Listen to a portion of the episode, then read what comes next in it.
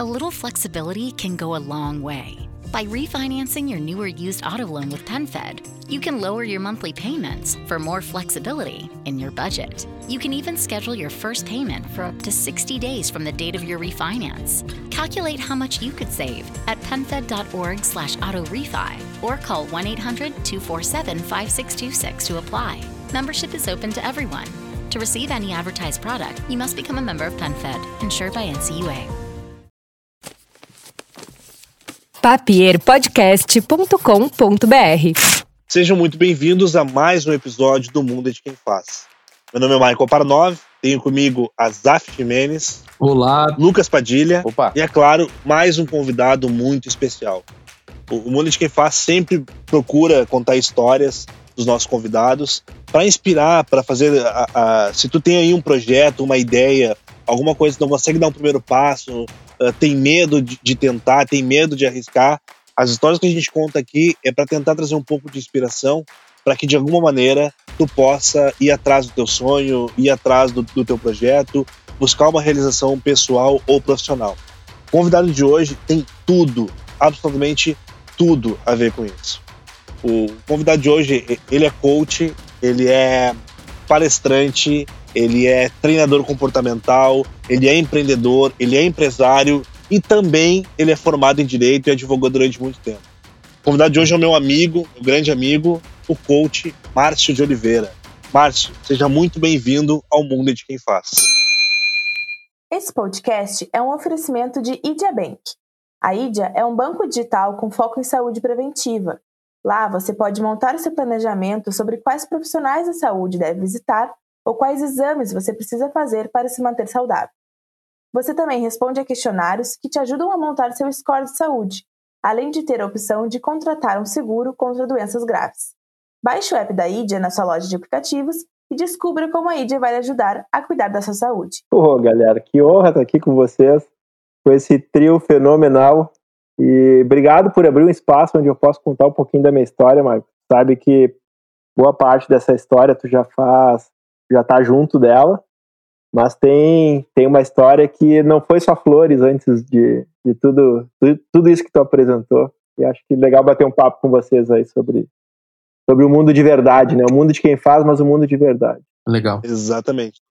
Já aproveitando essa, essa deixa aí, eu acho que a, a primeira pergunta é muito pertinente, assim.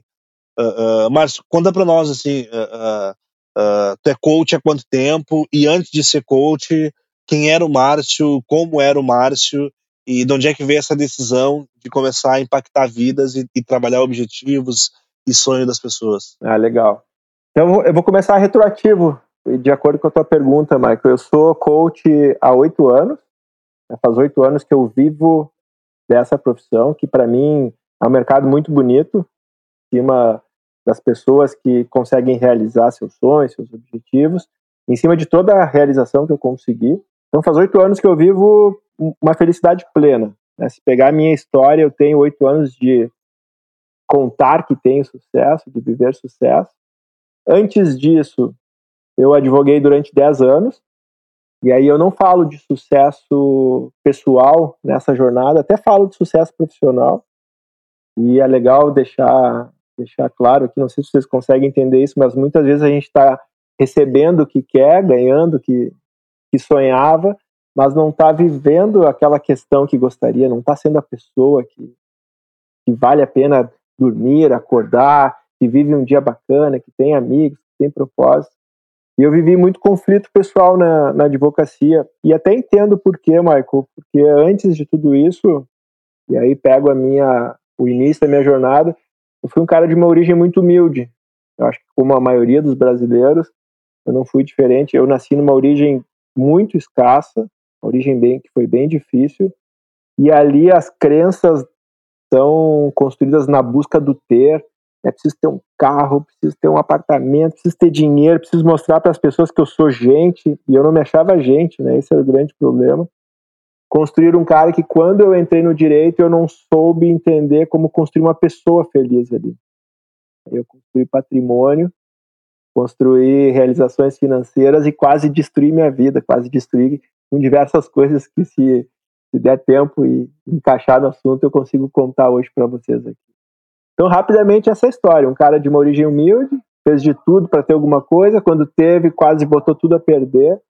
E aí eu costumo dizer que o desenvolvimento humano me salvou, né? Há nove anos atrás eu descobri desenvolvimento humano, estudei um ano inteiro, e nos últimos oito anos, aí sim, aí eu faço uma vida de verdade, uma vida de construção, onde eu consegui me achar, e me achando ajudei muitas pessoas. Tu, tu que advogou por dez anos e depois estudou uh, desenvolvimento pessoal durante um ano e, e hoje vive de coaching há oito anos.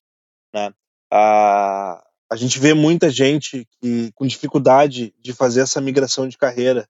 Às vezes a pessoa faz uma faculdade que ela não gosta muito, mas porque ela tem que, ela tem que ter um diploma, ela tem que se formar, ela busca, ela vai até o final e ela começa a trabalhar no emprego que não era bem o sonho dela, mas como eh, o emprego é bacana, ela ganha legal, ela vai eh, tocando isso adiante e depois ela assume aquilo, né? O, o Márcio poderia ter batido no peito e disse, não, eu sou um advogado e morrerei um advogado porque essa essa é a minha a minha carapuça, vamos dizer assim.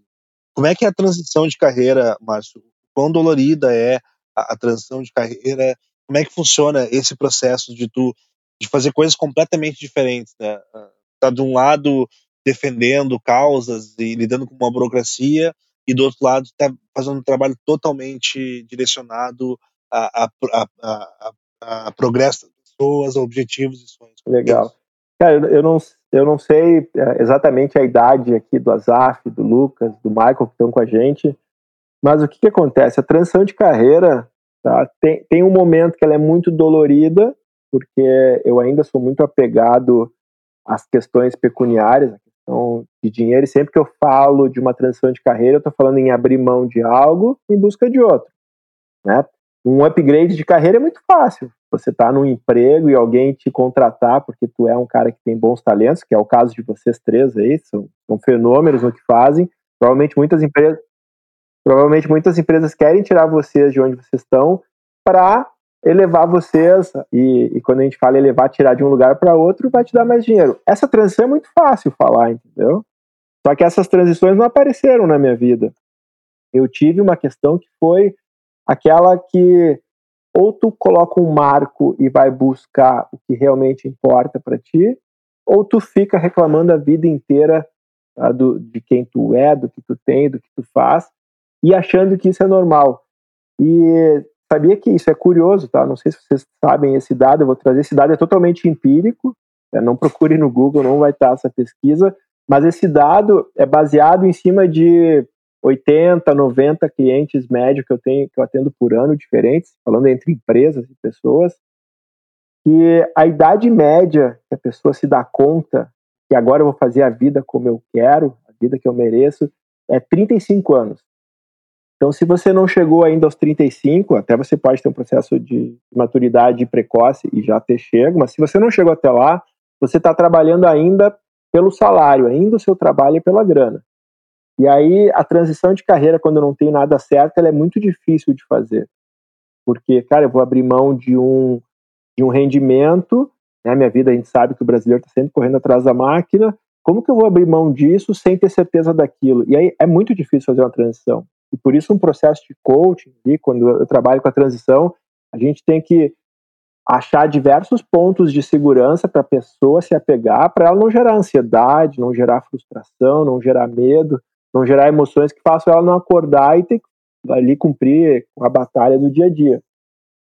Só que comigo aconteceu o meu processo, quando eu falo que eu advoguei 10 anos, eu me vi um advogado frustrado exatamente aos 35 anos. E ali eu, tinha, eu tive uma questão. Cara, daqui para frente, vale a pena ter o que eu tenho vivendo assim? E a resposta foi não. Quando a resposta foi não, eu não me apeguei mais aos valores financeiros, as questões. Eu já, já era um cara que tinha algumas habilidades, alguns talentos, uma boa habilidade comercial, eh, tinha coragem de empreender. E eu pensei, cara, se tá ruim assim, não importa o que eu ganhe, vai continuar sendo ruim. E aí a transição foi: eu abro mão de tudo que eu tinha segurança, tudo que eu tinha construído no direito, e fui para um mercado que eu enxerguei. E aí está essa questão: não é largar por largar. Eu enxerguei, enxerguei uma grande oportunidade, enxerguei profissionais médios não vi ninguém muito excelente que eu não conseguia, eu não conseguiria equilibrar ou, ou apresentar algo igual que essas pessoas apresentassem, e vi que sim, eu tinha ali a possibilidade de vencer. Então, quando tu internaliza isso e tu olha para a transição que tu vai fazer, né, o que, que tu vai perder? Cara, vou perder dinheiro. Dinheiro sem felicidade, para mim, já não tinha mais sentido. O que, que eu vou ganhar? Cara, vou ganhar uma área onde as pessoas que eu vou concorrer, eu só dependo de mim. E aí foi muito fácil fazer essa transição, Michael, na, diante da tua pergunta, porque eu enxerguei que, sim, existia um mercado com oportunidade, e quando tem oportunidade, de onde eu vim, as características que eu tenho, eu não boto nada a perder. Eu não, eu não fracasso com pessoas, eu não eu não fa fracasso não, eu não falho com pessoas, eu não deixo de fazer o que eu tenho que fazer. E aí num mundo, se a gente parar para olhar o mundo, num mundo onde a maioria é frustrado, onde a maioria entrega médio, quem entrega excelente é fora da curva. Então se você quer empreender, se você quer fazer transição de carreira, tem uma coisa que você não pode abrir mão, é dar o seu melhor e dar o seu melhor, entenda que é entregar tudo que você pode, fazer tudo que, que você deve, é, é, é usar a confiança das pessoas que no seu empreendimento, no seu trabalho, vão colocar na sua mão e devolver, e aí fazer a diferença. E aí eu acho que foi isso, Michael. Eu, eu vi que, cara, eu era um cara diferenciado, porque quando eu faço que vou falar alguma coisa, quando eu, eu falo que vou fazer alguma coisa, eu faço, e aí, aí foi muito fácil. Eu não parei mais. Né? E aí tu me conhece boa parte dessa jornada, não parei mais. Entrego mais do que a média da população, com certeza. Ô Márcio, deixa eu aproveitar o gancho até que tu está falando em relação à tua profissão e essa transição de carreira que tu viveu, que eu acho que é uma coisa que a gente tem conversado, inclusive, que eu tenho feito a mesma pergunta, ou na mesma linha, né, para pessoas de vários é, segmentos uhum. diferentes que a gente tem conversado aqui, né. E, e essa, essa, nos últimos anos, a, a, a, a profissão de coach, né, teve um crescimento bem exponencial, assim, de, de de volume, eu não sei se de qualidade, como tu falou, eu tenho certeza que pelo que a gente acompanha, uhum. né, e, e, pelo que eu acompanho do teu trabalho também, é, eu vejo que tu tem uma entrega diferente. É, mas assim, dentro desse, mesmo com essa diferença, com esse diferencial, com o que é o teu profissionalismo, o teu, a tua dedicação, o teu estudo, é, se tu pudesse classificar de repente alguma coisa como diferencial ou como inovação dentro de um mercado que parece que está é, partindo para um nível de, não sei, arrisco a dizer que daqui a pouco um pouco saturado em algum, em algum âmbito, não sei dizer, né? Pode até me responder melhor. É, uhum. Mas como que a gente pode inovar e como a gente pode fazer uma abordagem diferente? Que eu sei que tu faz, mas eu gostaria que tu pudesse compartilhar isso com as pessoas. Qual que é a tua, né? Se existe alguma referência técnica, estratégia, não sei que tu usa para poder Sim. inovar nesse mercado que está tão competitivo, né? Ah, legal, Lucas. É, baita questão. Se eu ficar muito teórico, muito na estrutura, Tá? Vai, vão, vão conversando comigo aqui e a gente vai colocando vida junto dentro da estrutura. Mas é, é uma estrutura, Legal. tá? Eu acho que se a gente não tem uma estratégia, uma estrutura para construir algo, fica muito mais difícil. É que nem pegar na construção. Eu não vou comprar um monte de tijolo e sair construindo uma casa. Não é, não é assim que funciona, entendeu? Tem um método, é tem uma fundação, depois da fundação tem uma base. E não é diferente quando a gente vai empreender. Então, olha só, eu quero ter, quero ter sucesso na minha empreitada. O que eu vou fazer? Primeira coisa que diferencia, diferencia os homens, a primeira, a base de tudo, se chama conhecimento. E isso meu pai sempre me falava, né? Que, cara, baixa a cabeça, estuda, trabalha, se tu quiser ser alguém na vida. Então, a, a base de conhecimento não é de agora, né? A gente sabe que um, um dia a, a informação já foi o bem mais valioso. Né? Hoje o, o conhecimento está na mão da, das pessoas. Hoje um, o meu filho tem mais conhecimento do que cara, diversas gerações tiveram uma vida inteira. Instantâneo hoje em dia, né? É instantâneo. Só que o seguinte, ó, a galera confunde que isso é conhecimento. Eu te falo que isso não é conhecimento, isso é informação. O que a média, o que a população hoje tem, abundante, é informação. Só que é um monte de gente distorcendo informação, generalizando informação e omitindo informação. E aqui está a grande questão que eu entendi. O ser humano, por mais informação que tenha, ele pode ser burro ainda. Sabia disso? Não sei se tu concorda ou não, Lucas, mas por mais informação. Concordo, concordo totalmente. Porque não, não, é, não é na informação que está a solução, é em como eu uso ela. E aí, olha a construção que eu aprendi no desenvolvimento humano, não foi no direito, não foi na minha faculdade, foi no desenvolvimento humano, me desenvolvendo, que eu falei, cara, com isso daqui, eu sou fora da média independente do mercado, se ele está saturado ou não. E aí eu, eu, vou te, eu te respondo, Luquinhas, principalmente assim, ó, desenvolvimento humano no Brasil está longe de estar tá saturado. A gente está vendo muita informação, muita gente falando, só que está longe de ser saturado, porque, cara, uh, ainda é sabido que aqui 16% da população do Brasil se desenvolve, usam profissionais para trabalhar o seu autoconhecimento, trabalhar suas questões de emocionais, inteligência emocional, suas questões espirituais, de propósito, de sentido. Inteligência emocional, que né? faz muita diferença. É, são pouquíssimas pessoas. O restante ainda fica colocando como questões uh, ruins nisso.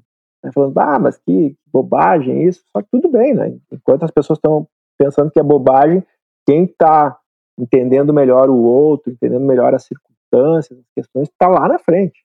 Tá, tá. É que nem terapia, né, Márcio? É. As pessoas têm um preconceito ainda, né? É. Que nem terapia, né? A as pessoas falavam muito que era coisa de louco, né? Que a pessoa tem que estar tá doente. Isso são crenças que no Brasil foram criadas, só que criadas, sei lá, se os profissionais eram ruins, só tratavam loucos mesmo antes, e, e ficou esse rótulo. Mas é, é, muito diferente disso, né? Ser humano que tem um tempo para si, para se ouvir, para externar suas emoções, gerir melhor elas, cara, é outro ser humano. E aí pensa o seguinte: conhecimento, essa é a base, só que conhecimento não é informação. Tá? É informação utilizada, informação aprendida vira conhecimento. Eu tenho uma máxima que, para mim, eu entendo o seguinte: informação é algo que é pesado. Todo dia eu recebo toneladas disso. E o meu sistema não consegue absorver tudo. O que, que o meu sistema consegue absorver é aquilo que eu coloco em prática. O que eu pratico e aprendo, isso se transforma em conhecimento. Então, conhecimento é algo que eu sei e consigo te explicar. O restante é informação. E, inclusive, se eu não uso, desculpa aí se tiver um fundo de, de criança, eu estou em casa aqui em meio à pandemia. Tem problema. se, se, se eu tenho, recebo informação e não uso, o meu sistema ele descarta, sabia? Meu sistema é muito inteligente. Ele só registra aquilo que eu coloco em movimento. Então, o que eu coloco nas minhas ações, ele entende que aquilo é importante e vai lá e o inconsciente guarda e, e diz: deixa comigo, vai ficar aqui. O que não é utilizado no processo do sono, o inconsciente descarta, que aquilo fica pesado. Imagina se tudo que tu ouvisse até hoje tivesse guardado em ti. Cara, não teria espaço nesse. É muita informação para processar. É muita né? informação. São muitas coisas que o ser humano não precisa guardar. Né? Se ele não vai utilizar, ele não precisa guardar. Então o teu sistema faz isso constantemente. Esse desapego do que não foi importante para ti, ele tira para que tenha espaço justamente porque é importante, para que tu se torne especialista em algo, um grande conhecedor em algo. Então, conhecimento, essa foi a base. O que, que eu fiz? Aí já vem a grande dica aqui. Eu sou um cara que eu estudo três vezes por ano. Então, eu fui entender o, o, o quanto meu sistema tem capacidade de armazenar e como ele guarda, e eu descobri uma coisa. Eu tenho que adquirir informação e transformar em conhecimento. Consegue perceber isso? Uhum. Então, como que eu faço isso? Eu vou para um curso, recebo a informação, estudo e coloco em prática, transformo em conhecimento. E aí, um tempo médio entre quatro meses de curso a curso, eu consigo cada curso maximizar o máximo dele. Eu aproveito bem ele, estudo ah, ele. Baita dica. Porque hoje, sabe o que está acontecendo? A galera está refém do conhecimento, refém da informação. Eu, eu trabalho passando conhecimento. É uma gestão do conhecimento, na verdade. É, né? Eu trabalho passando conhecimento e a galera acha que tem que estar tá sempre estudando. Cara, quem está sempre estudando não está podendo praticar todo aquele bolo de informação. E aí, Consequentemente, não está absorvendo tudo. Não, e tem um efeito que é conhecido no nosso meio que se chama barriga no cérebro. Tem cara que tem barriga no cérebro. Informação demais, ação de menos, dá bug no sistema. Aí o cara começa a confundir as coisas. O que que trava? Trava o movimento. E o cara se acha um conhecedor, um bambambam, bam, bam, por estar com aquela porrada de certificado na mão, um, um monte de títulos, só que, cara, é um ignorante do, do movimento. É um cara arrogante, prepotente, não faz, mas fica falando como é. A gente está cheio de pessoas no mercado hoje falando como é, só que não são exemplos em nada. É, Discursando, né, Marcelo? É, tem, eu, eu vim do exército, né, quando, fui lá, fiz a minha, meu alistamento, o, o meu coronel dizia o seguinte, cara, o discurso até comove, é bonito, só que o exemplo que arrasta. Então não são teus é títulos na parede, meu, que tu construiu com, com tudo isso. Sim. Então, assim, ó, Sim, o, o, que fica aqui? Cara, estuda, estuda sim, mas não somente estuda. Estuda, pratica. É, praticou, aprendeu, estuda de novo, pratica. No momento que tu já tá assim, ó, pô, eu já sei fazer tudo do conhecimento que eu tenho, tá na hora de aprender mais, um pouquinho mais. Eu vi que alguém ia perguntar alguma coisa. Eu, eu ia perguntar, Márcio, eu tô louco pra. A gente tem tanta coisa pra perguntar, mas uma, uma coisa assim que há bastante tempo eu fico pensando, cara, que, que, que experiência demais que deve ter sido a tua ida para os Estados Unidos, pro Ironman, é isso? Uhum. É o nome do. E eu queria entender melhor assim como é que funciona, da onde que surgiu e que papel que tu desempenhou nessa, nessa missão ali. Uh, se puder nos dar um, nos explanar um pouquinho como é que foi. Posso sim, cara. Eu, inclusive, está bem linkado nisso. Ó.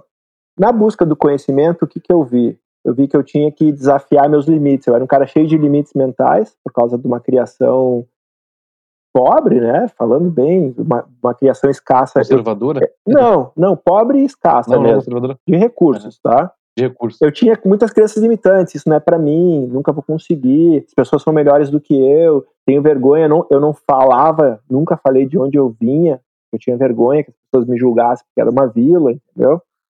E isso é ruim, porque, cara, tu acaba criando uma identidade dupla ali, um cara que na, nasceu num lugar que ninguém sabe, mas surgiu, daqui a pouco tá, ele tá aqui, que é o de paraquedas. Aí eu falei, cara, vou, vou romper meus limites. E aí comecei a me testar. Então, Exato, tu fala duas coisas aí, são, são, duas histórias, na verdade, que tu pergunta. Com isso veio o Iron Man, e eu, o Iron Man é uma prova, eu tinha um sonho de até os 40 anos completar um triatlo, e eu falei, cara, será que é possível? Eu conversei com o um treinador, e a mesma coisa, ele falou, cara, tu vai receber aqui informação, e se tu treinar, isso vai virar teu conhecimento, tua bagagem, teu preparo, e tu consegue. Só que eu preciso de dois anos de, de trabalho.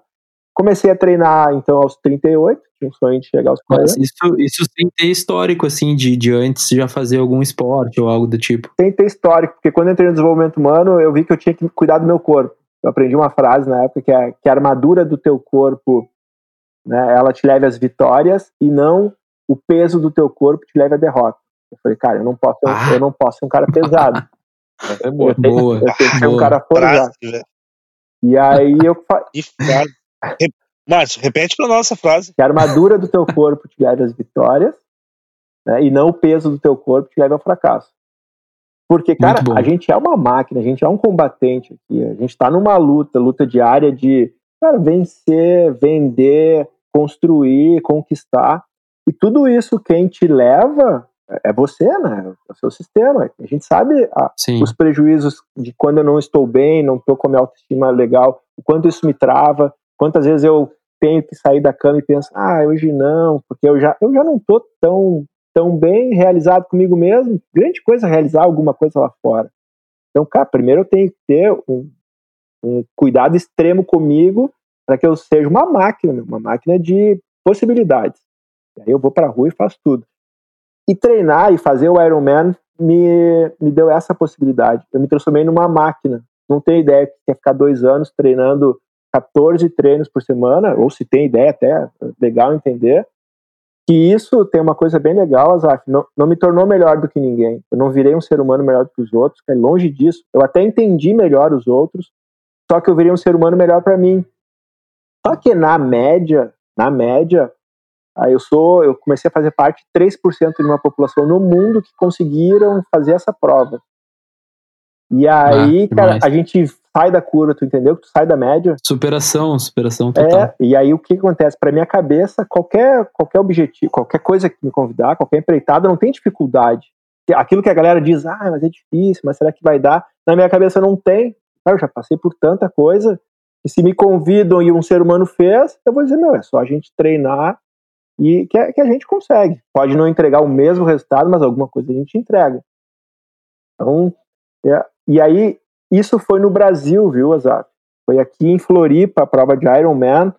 E o que tu fala dos Estados Unidos, que logo depois que. Aí que vem as oportunidades. Ó, logo depois que eu terminei essa prova, as pessoas começaram a me olhar diferente. Falaram, meu, esse cara é maluco. Esse cara dá para contar com ele. Aí me convidaram para atravessar os Estados Unidos de ponta a ponta. 5 mil quilômetros de bike, onde eu fui da equipe de apoio. Eu levei quatro ciclistas aqui de Porto Alegre A gente atravessou os Estados Unidos e, inclusive, bateu o recorde brasileiro. O recorde brasileiro é nosso aqui no Rio Grande do Sul. Cara, que demais. A gente atravessou Legal, os Estados Unidos de bike em seis dias e 12 horas sem parar.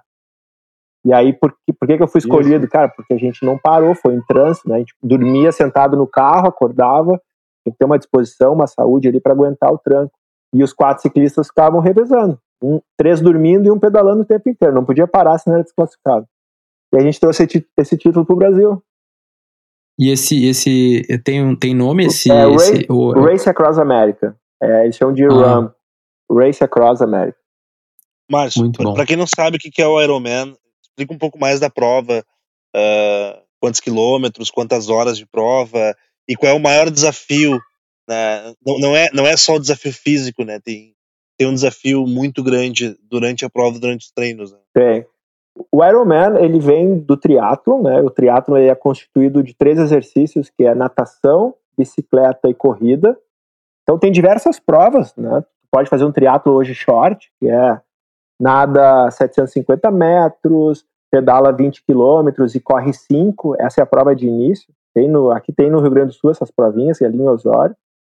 Só que o Ironman é o, o upgrade disso. É o limite né, de, de um ser humano num dia nessa prova que é nada 3.800 metros no mar, que então, como é no mar, nunca é 3.800, meu relógio deu 4.100, teve um delay, teve 300 metros a mais de natação por causa da correnteza, pedala 180 quilômetros e corre 42 quilômetros. Então, só para vocês entenderem na- na- o tempo médio, para vocês entenderem vocês entenderem o tempo médio dessa prova, tá? A gente larga às 7 da manhã, cara, uma largada absurda, não, não tem ideia da a emoção da largada. 2.200 atletas na beira da praia, vem um helicóptero em cima, cara, para em cima, assim, fica aquele barulhão, e dá um tiro de canhão, cara, um estouro, assim, ó, que tu te adrenaliza, assim, ó, tu só vai pensar no meio-dia que, que tu existe. E aí tu sai que nem um cavalo, mordendo os beiços dentro do mar, mar adentro, e aí a prova é, é em Jurerê.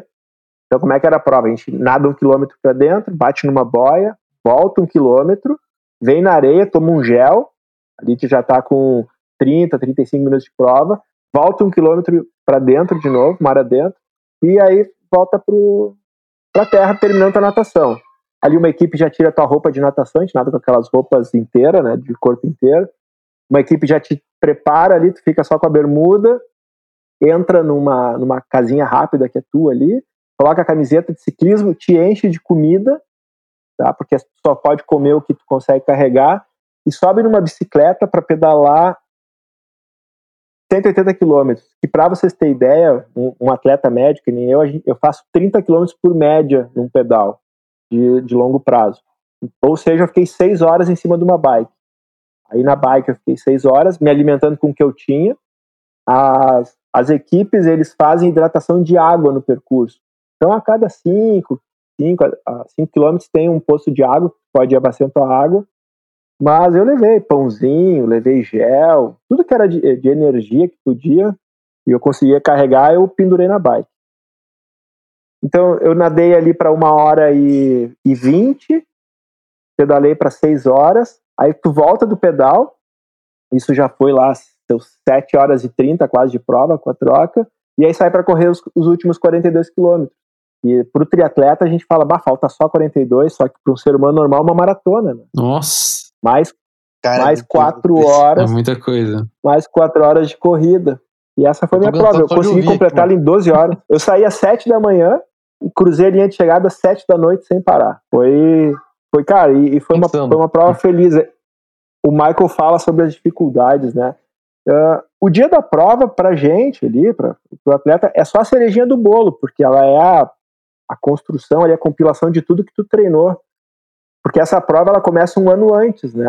O Ironman é o seguinte, ó, as inscrições abrem 11 da manhã e 11h15, normalmente, encerram as inscrições pelo tamanho do volume de pessoas. Na minha época tinham 10, 12 mil atletas pleiteando 2 mil vagas Caramba. porque 200 vagas são garantidas para quem tem deficiência física, então eles têm 200 vagas garantidas, e os, e os atletas que não têm a deficiência física são 2 mil. Então, assim, ó, eu em 2014 para 2015 eu não consegui entrar, não consegui a inscrição. Então, cara, fica com internet, Tem mais essa ainda. aberto.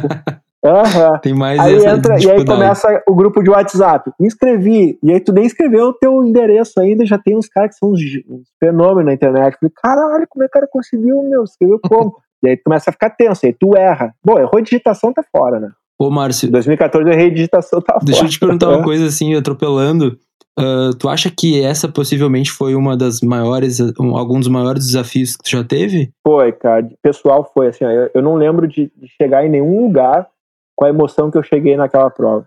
O último quilômetro é pra rasgar o coração. Porque esse é o último quilômetro, tu entra na, na Avenida de Jurerê e os teus amigos que estão o dia inteiro ali, família, minha galera, corre do teu lado. Sabe aquela Cara, cena de que filme? Demais. dá vontade, dá A vontade de chorar falando com vocês Meu, aqui. que cara. massa, meu. Que E os memória. caras do teu lado dizendo, meu, tu é um monstro, tu conseguiu, tá chegando, e, e aí tu não para mais, aí falta um quilômetro. Né? Cara, tá- que memória, hein? Eu, eu não, cara, eu não fazia ideia, meu. Eu, eu conheço tua história muito por, por ouvir, assim, das redes sociais e também através do Michael. Mas eu, meu, não fazia ideia disso, cara. Muito legal mesmo. E tu tem, tu tem É. alguma outra, alguma outra coisa que tu vislumbre pro futuro, assim? Do tipo, ah, não sei, uma coisinha mais difícil, vou, vou subir o Everest, não sei o que que tu, que que tu tem. Vou caminhando até a lua. Sei lá. Algo nessa linha. Como é que é, Márcio?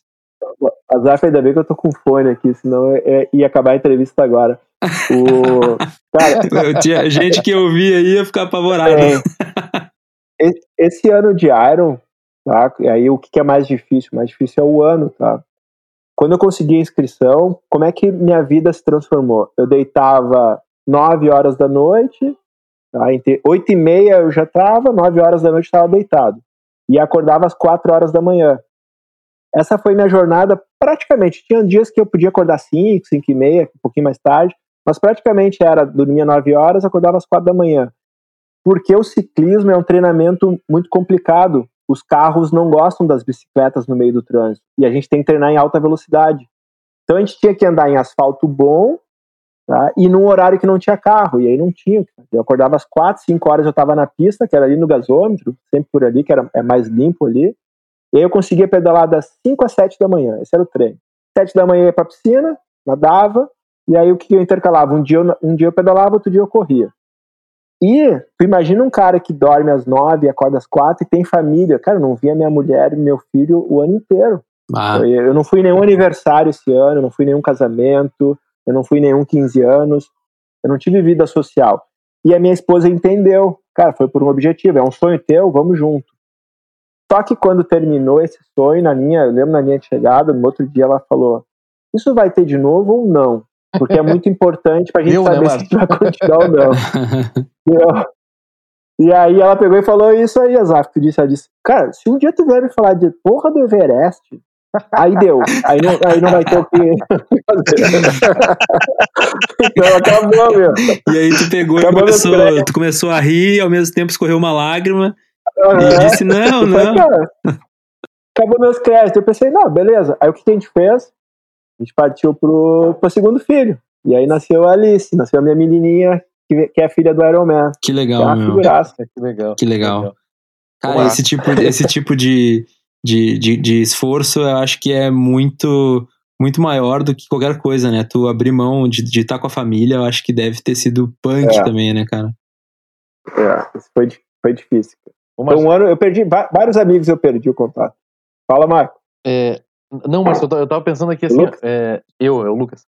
É, eu, não, é eu tava, enquanto falava assim, eu tava só pensando, porque assim, isso é uma inspiração pra muita, muita, muita gente, né? E daí, é, até porque assim, até essa questão de exercício mesmo, que a gente fica parando pra pensar, puta, como eu tô atrasado, né? Como eu tô devagar, como eu preciso retomar minha saúde física também, além da saúde mental, né?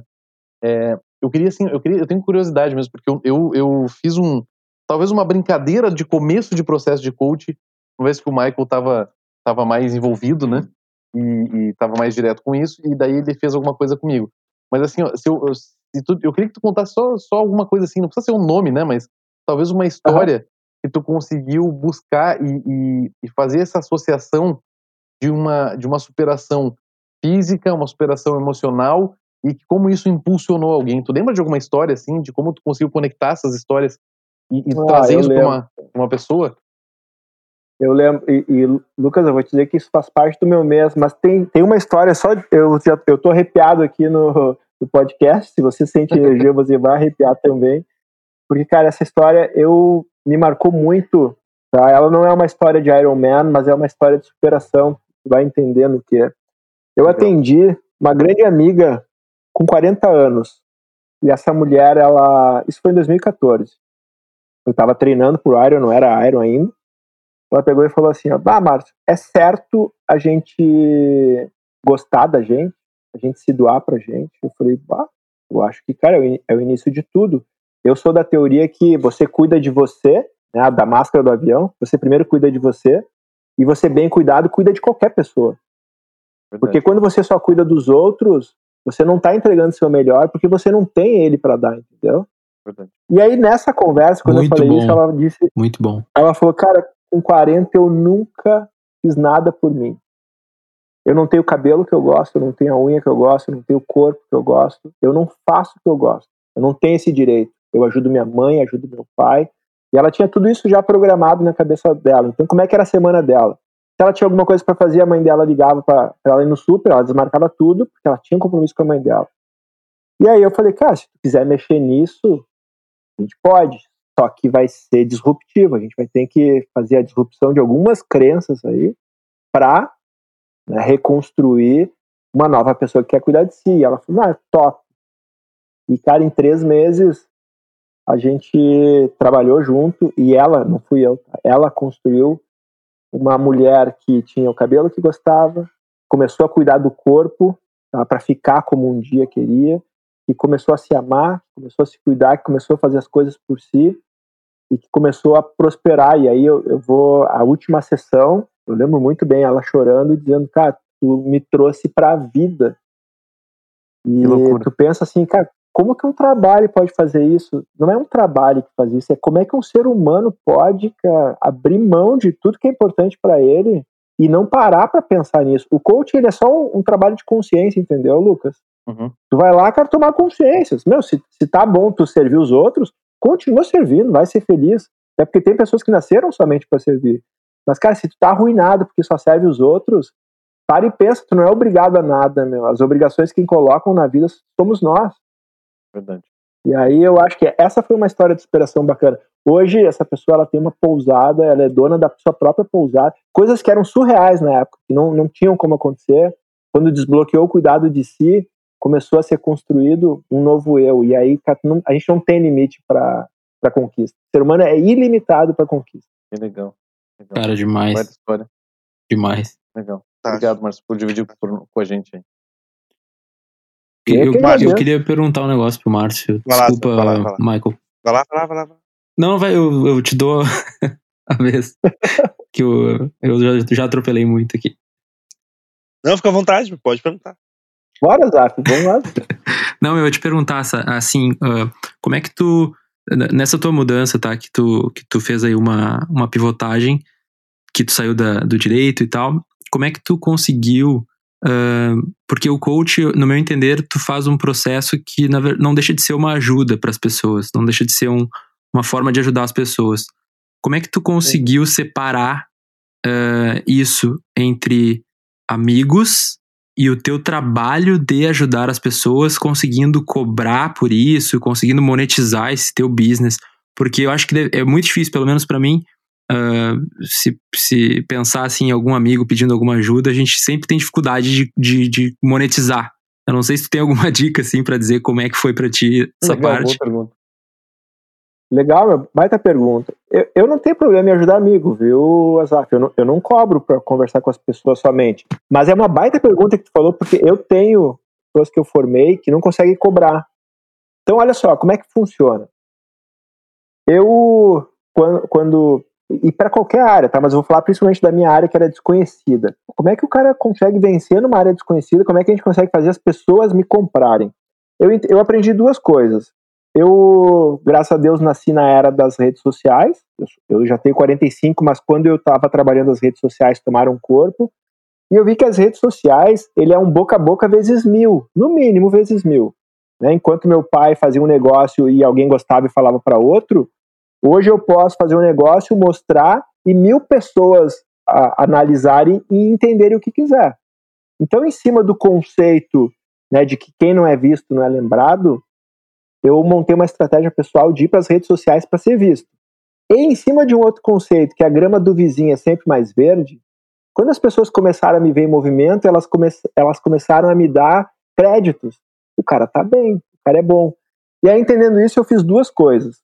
Eu, eu desenhei uma linha de estratégia, isso para o empreendedor é muito legal, uma linha de estratégia educativa, eu faço postagens educando meu público. O que é educativo? Falando o benefício do que eu faço, não oferecendo. Eu não ofereço o que eu faço. Eu falo do benefício do que eu faço para ir educando, para as pessoas começarem a escutar. Imagina, em 2012 ninguém sabia o que era coaching, era muito pouquíssimas pessoas sabiam o que era coaching. Então eu tinha que educar.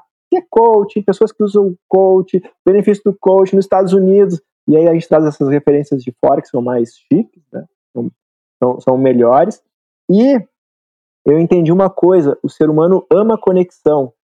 E aí, além de um processo educativo nas minhas redes, eu comecei a fazer um processo conectivo. Vocês já ouviram falar de efeito manada? Sim, sim, claro. Que, que efeito manada, tá? Onde um animal, onde um bicho vai, os outros querem ir atrás. E aí eu entendi que não é bastante usado, na, bastante usado na bolsa, né? É, não adianta eu só falar que o coach é bacana, trazer educação, né, processo educativo, educar as pessoas para isso. Eu comecei a mostrar as pessoas que faziam isso do meu lado. E aí eu tenho, eu tenho uma tática que a cada três, três vezes por semana, então três dias por semana, eu coloco fotos com pessoas que fazem coaching comigo. E isso foi uma explosão, porque a galera que assiste começa a falar, pô, mas o Lucas tá lá, cara, mas o Azaf tá lá, Puta, mas o cara atende o Michael também. Ah, tá faltando eu. E aí a galera é, começa a ter um efeito manada de querer ir. E eu não parei mais, velho. É, tem, tem diversas estratégias de marketing. Eu nunca estudei muito marketing. Eu estudei isso. As pessoas têm que saber o que eu faço, tá? Porque quando eu ofereço, meio que dá uma coisa de defesa, entendeu? As pessoas se defendem, mas quando eu falo o que eu faço, as pessoas aprendem. Tudo bem, ele está falando o que faz. Só que daí, como é que eu oferecia? Mostrando outros fazendo comigo. Deixa o desejo para os outros. Os outros decidem se querem ser igual o Maicon, o Lucas e o Azaf, que evoluem, ou continuam na mesma. Muito bom. Muito, certo, muito bom. E as pessoas é acabam vendo, né? Acabam vendo isso no. Acabam vendo na prática, é exemplo, né? Sim. É exemplo, né? Não é ficar falando que tudo é possível. Eu não sou as pessoas que falam isso. Eu acho que isso é uma bobagem. Até porque, cara, não é tudo é possível. É o que tu quiser, o que tu construiu, o que tu buscar pode se tornar possível. Né? Muito bom. Eu acho que o que, o que traz esse, esse sucesso do, do Márcio como coach, ele é um dos, dos coaches mais bem-sucedidos do Rio Grande do Sul e do Brasil.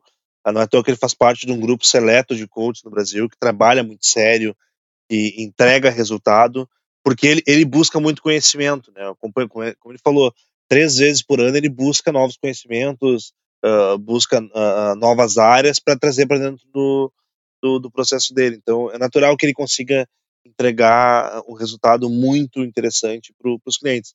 Mas mais do que isso, o Márcio é próprio case.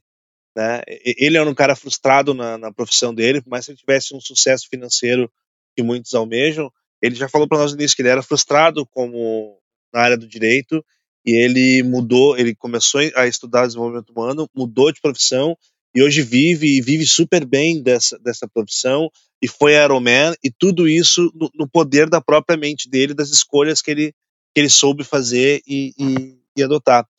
Uh, ah, para a gente encaminhar para o final do papo, Marcos, que foi fantástico, que tem uh, sobrou uma lista de perguntas aqui para a gente fazer, mas para a gente encaminhar para o final do papo, assim, uh, qual é o papel do, do coaching? Qual é o papel do coaching na, na, no processo e como que tu planeja a tua vida, os teus próximos passos, o teu dia? Como é que funciona isso para ti?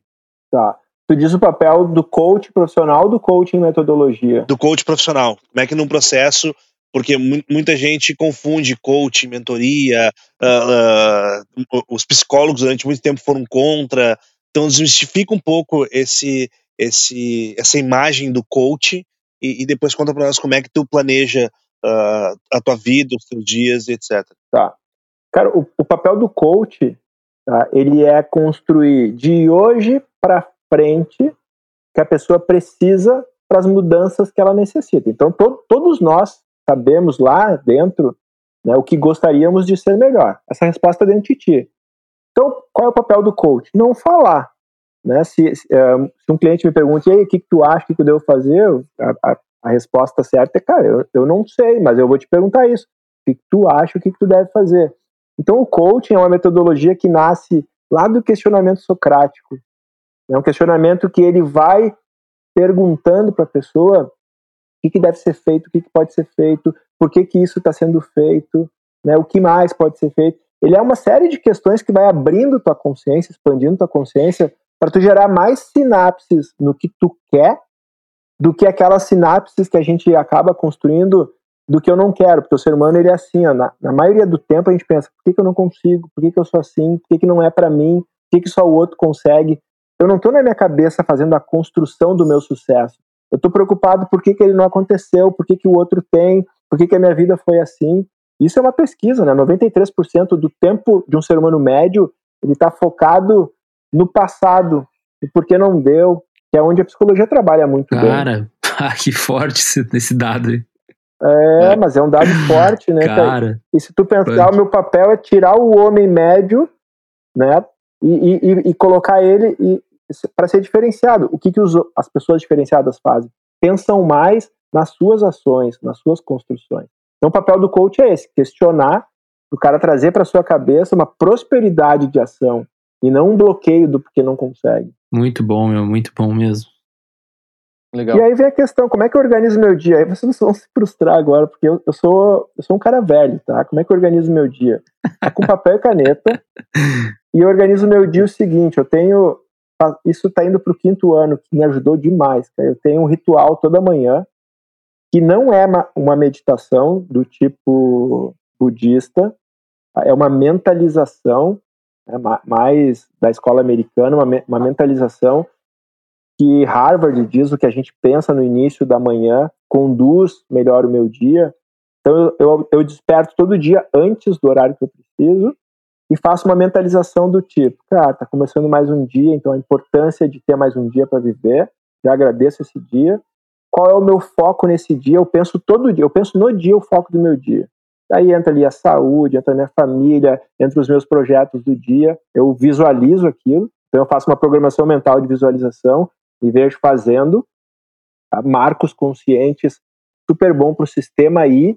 Quando você cria uma visualização do que você vai fazer na sua cabeça, seu sistema não entra em rejeição, ele entra em colaboração, em cooperação. E aí saio, saio do dia, saio dessa mentalização entendendo assim, tá, o que, que eu vou sentir se tudo isso acontecer?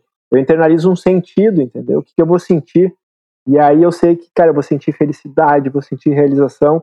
Então eu já saio pro meu dia com esse sentimento. E um cara feliz, realizado, que já viu que dá, que é possível. E aí pego a minha agenda e coloco tudo na agenda. Eu não perco nenhum compromisso, até o Michael brinca muito, ah, o Márcio vai chegar na hora, né? O Márcio chega na hora sempre. Eu chego na hora porque a minha agenda ela tem cálculo de distância, cálculo de compromisso. Eu não marco uma coisa sem poder chegar na outra com, com folga, com tranquilidade. E, cara, em cima disso eu sou um cara super tranquilo, faço tudo que eu posso, não faço muito, mas faço o que, o que é necessário para minha vida. Então, se eu me comparar com outro, eu posso até ser um, um cara que faço menos, mas eu sou um cara que faço tudo. E aí, o que, que é principal, né? Muito Você bom. fazer tudo é importante para sua vida ou mais do que o outro para ganhar, para competir? Legal. É competição, né? Muito bom mesmo. mesmo. Muito bom. Cara, Cara Entenderam, muita meu coisa boa, meu. Muita Claro, coisa boa. de bola. Fantástico, fantástico, fantástico. Cara, eu- tudo que-? Não, eu só tenho assim, a- só pra fazer uma observação, cara, tudo que tu falou, assim, ele é, é tudo adaptável a situações que, as- que as pessoas, de repente as pessoas estão nos ouvindo, conseguem adaptar, vamos supor, a tua superação de um Ironman, a pessoa consegue se adap- adaptar ao momento que ela tá passando daqui a pouco no trabalho dela, que ela tá vislumbrando aí uma promoção, ou ela tá construindo um negócio do zero, um empreendedor nato ali, co- construindo, que nem nós, assim, eu, que nem eu considero, eu, o Michael, o Lucas também. Ah, e a gente consegue pensar que isso tudo é um processo que nos toma tempo e que a gente está correndo aí para um bem maior, né? E o momento que a gente chegar nesse nosso objetivo, valeu a pena ter perdido aqueles momentos com a família, valeu a pena tudo, todo o resto. Cara, eu achei sensacional a tua história, muito, muito boa mesmo. E, cara, estou saindo inspirado aqui, muito bom mesmo. É, é esse o objetivo do, do podcast, né? É, é inspirar pessoas e, e ouvir o Márcio é sempre muito, muito inspirador tenho o maior orgulho de dizer que, que ele é meu amigo, meu irmão, um cara que me ajudou muito, me ajuda muito ainda a, a ajustar as velas do barco ali. Então, é, eu, eu fiz a formação em coaching com o Márcio. Ah, tu fez? Eu fiz não, a formação. Não, número um. Não parece. Em 2016, 2016 eu fiz a formação em coaching com o Márcio e atuei durante muito tempo Sacanagem. como coach, mas é, tendo ele como, como referência. É, é, muito bom, muito bom te ouvir. Márcio, obrigado por ter aceitado o convite para conversar com a gente. É sempre Valeu, muito Marcião, rico. Obrigado mesmo. Muito rico o teu conteúdo. Então dá teu recado final aí pra gente se despedir desse episódio de hoje e já sabendo que tu volta aqui numa segunda temporada para falar mais com a gente. Cara, gratidão a vocês três em abrir espaço, em querer ouvir uma história. Né? Eu, eu, eu não tenho a melhor história do mundo, mas eu te digo o seguinte: hoje eu vivo a melhor vida que eu poderia por tudo isso que eu contei para vocês. Então, cara, a, a, vida é dia a dia, entendeu? Se você quer ter alguma coisa no futuro, ela não tá hoje na sua mão. Agora, se você fazer um pouquinho por ela a cada dia, e a vida é dia a dia, é acordar e fazer, acordar e fazer, acordar e fazer, esse processo de repetição traz tudo o que você quiser. Então, eu acho que é isso, cara. Não, ninguém é melhor do que ninguém, mas a gente pode ser muito melhor do que a gente é. Muito bom. Vontade de ficar ouvindo. Vontade de ficar ouvindo. Vontade de ficar ouvindo. Eu tô quase pegando a minha bicicleta que tá de cabide aqui, tô subindo em cima dela aqui pra começar a treinar. Eu tô bom demais. O, o Márcio, ele traz, é, é, é, quase que um tapa na cara, né, pra mostrar como é importante a autorresponsabilidade e a disciplina. Né, que tudo que a gente quer tá ao alcance uh, da nossa mão, da nossa mente, do quanto a gente realmente se empenha por aquilo. Então, muito obrigado a todos que, que ficaram com a gente até agora, que nos ouviram. Compartilhe esse podcast com quem você acha que precisa ouvir essa mesma história, que pode se inspirar nas, nas histórias que o Márcio contou aqui. Uh, marquem lá o Mundo de Quem Faz no, no Instagram e mandem por e-mail, por WhatsApp. Fiquem à vontade de disseminar. Quanto mais esse conteúdo chegar nas pessoas, mais pessoas inspiradas e fazendo a gente vai ter. Muito obrigado a todos. Esse é o Mundo de Quem Faz. Dear home, we need a change. A little room evolution. We need HomeSense, where one bold piece can change your whole place. Like a leather sofa built for beauty and binge watching. With endless discoveries, I'll always bring you something pretty, or cool, or pretty cool. You want a new hand woven rug? Game changing savings mean the answer is yes. I'm going now because unique is every day. And you never overpay. Love you. HomeSense. This changes everything. Neural networks, random forests, unsupervised learning. These are just some of the concepts being researched and utilized in security today. But what do they mean? How do they work? And who are the people that create them? These are the questions and more we'll explore in Security Unlocked, a new podcast from Microsoft. In each episode, we'll deep dive into the newest security research, threat intel, and data science with a special focus on demystifying AI and machine learning. And we'll profile the diverse and fascinating people working on security at Microsoft. Listen and subscribe to Security Unlocked, available now wherever you listen to podcasts.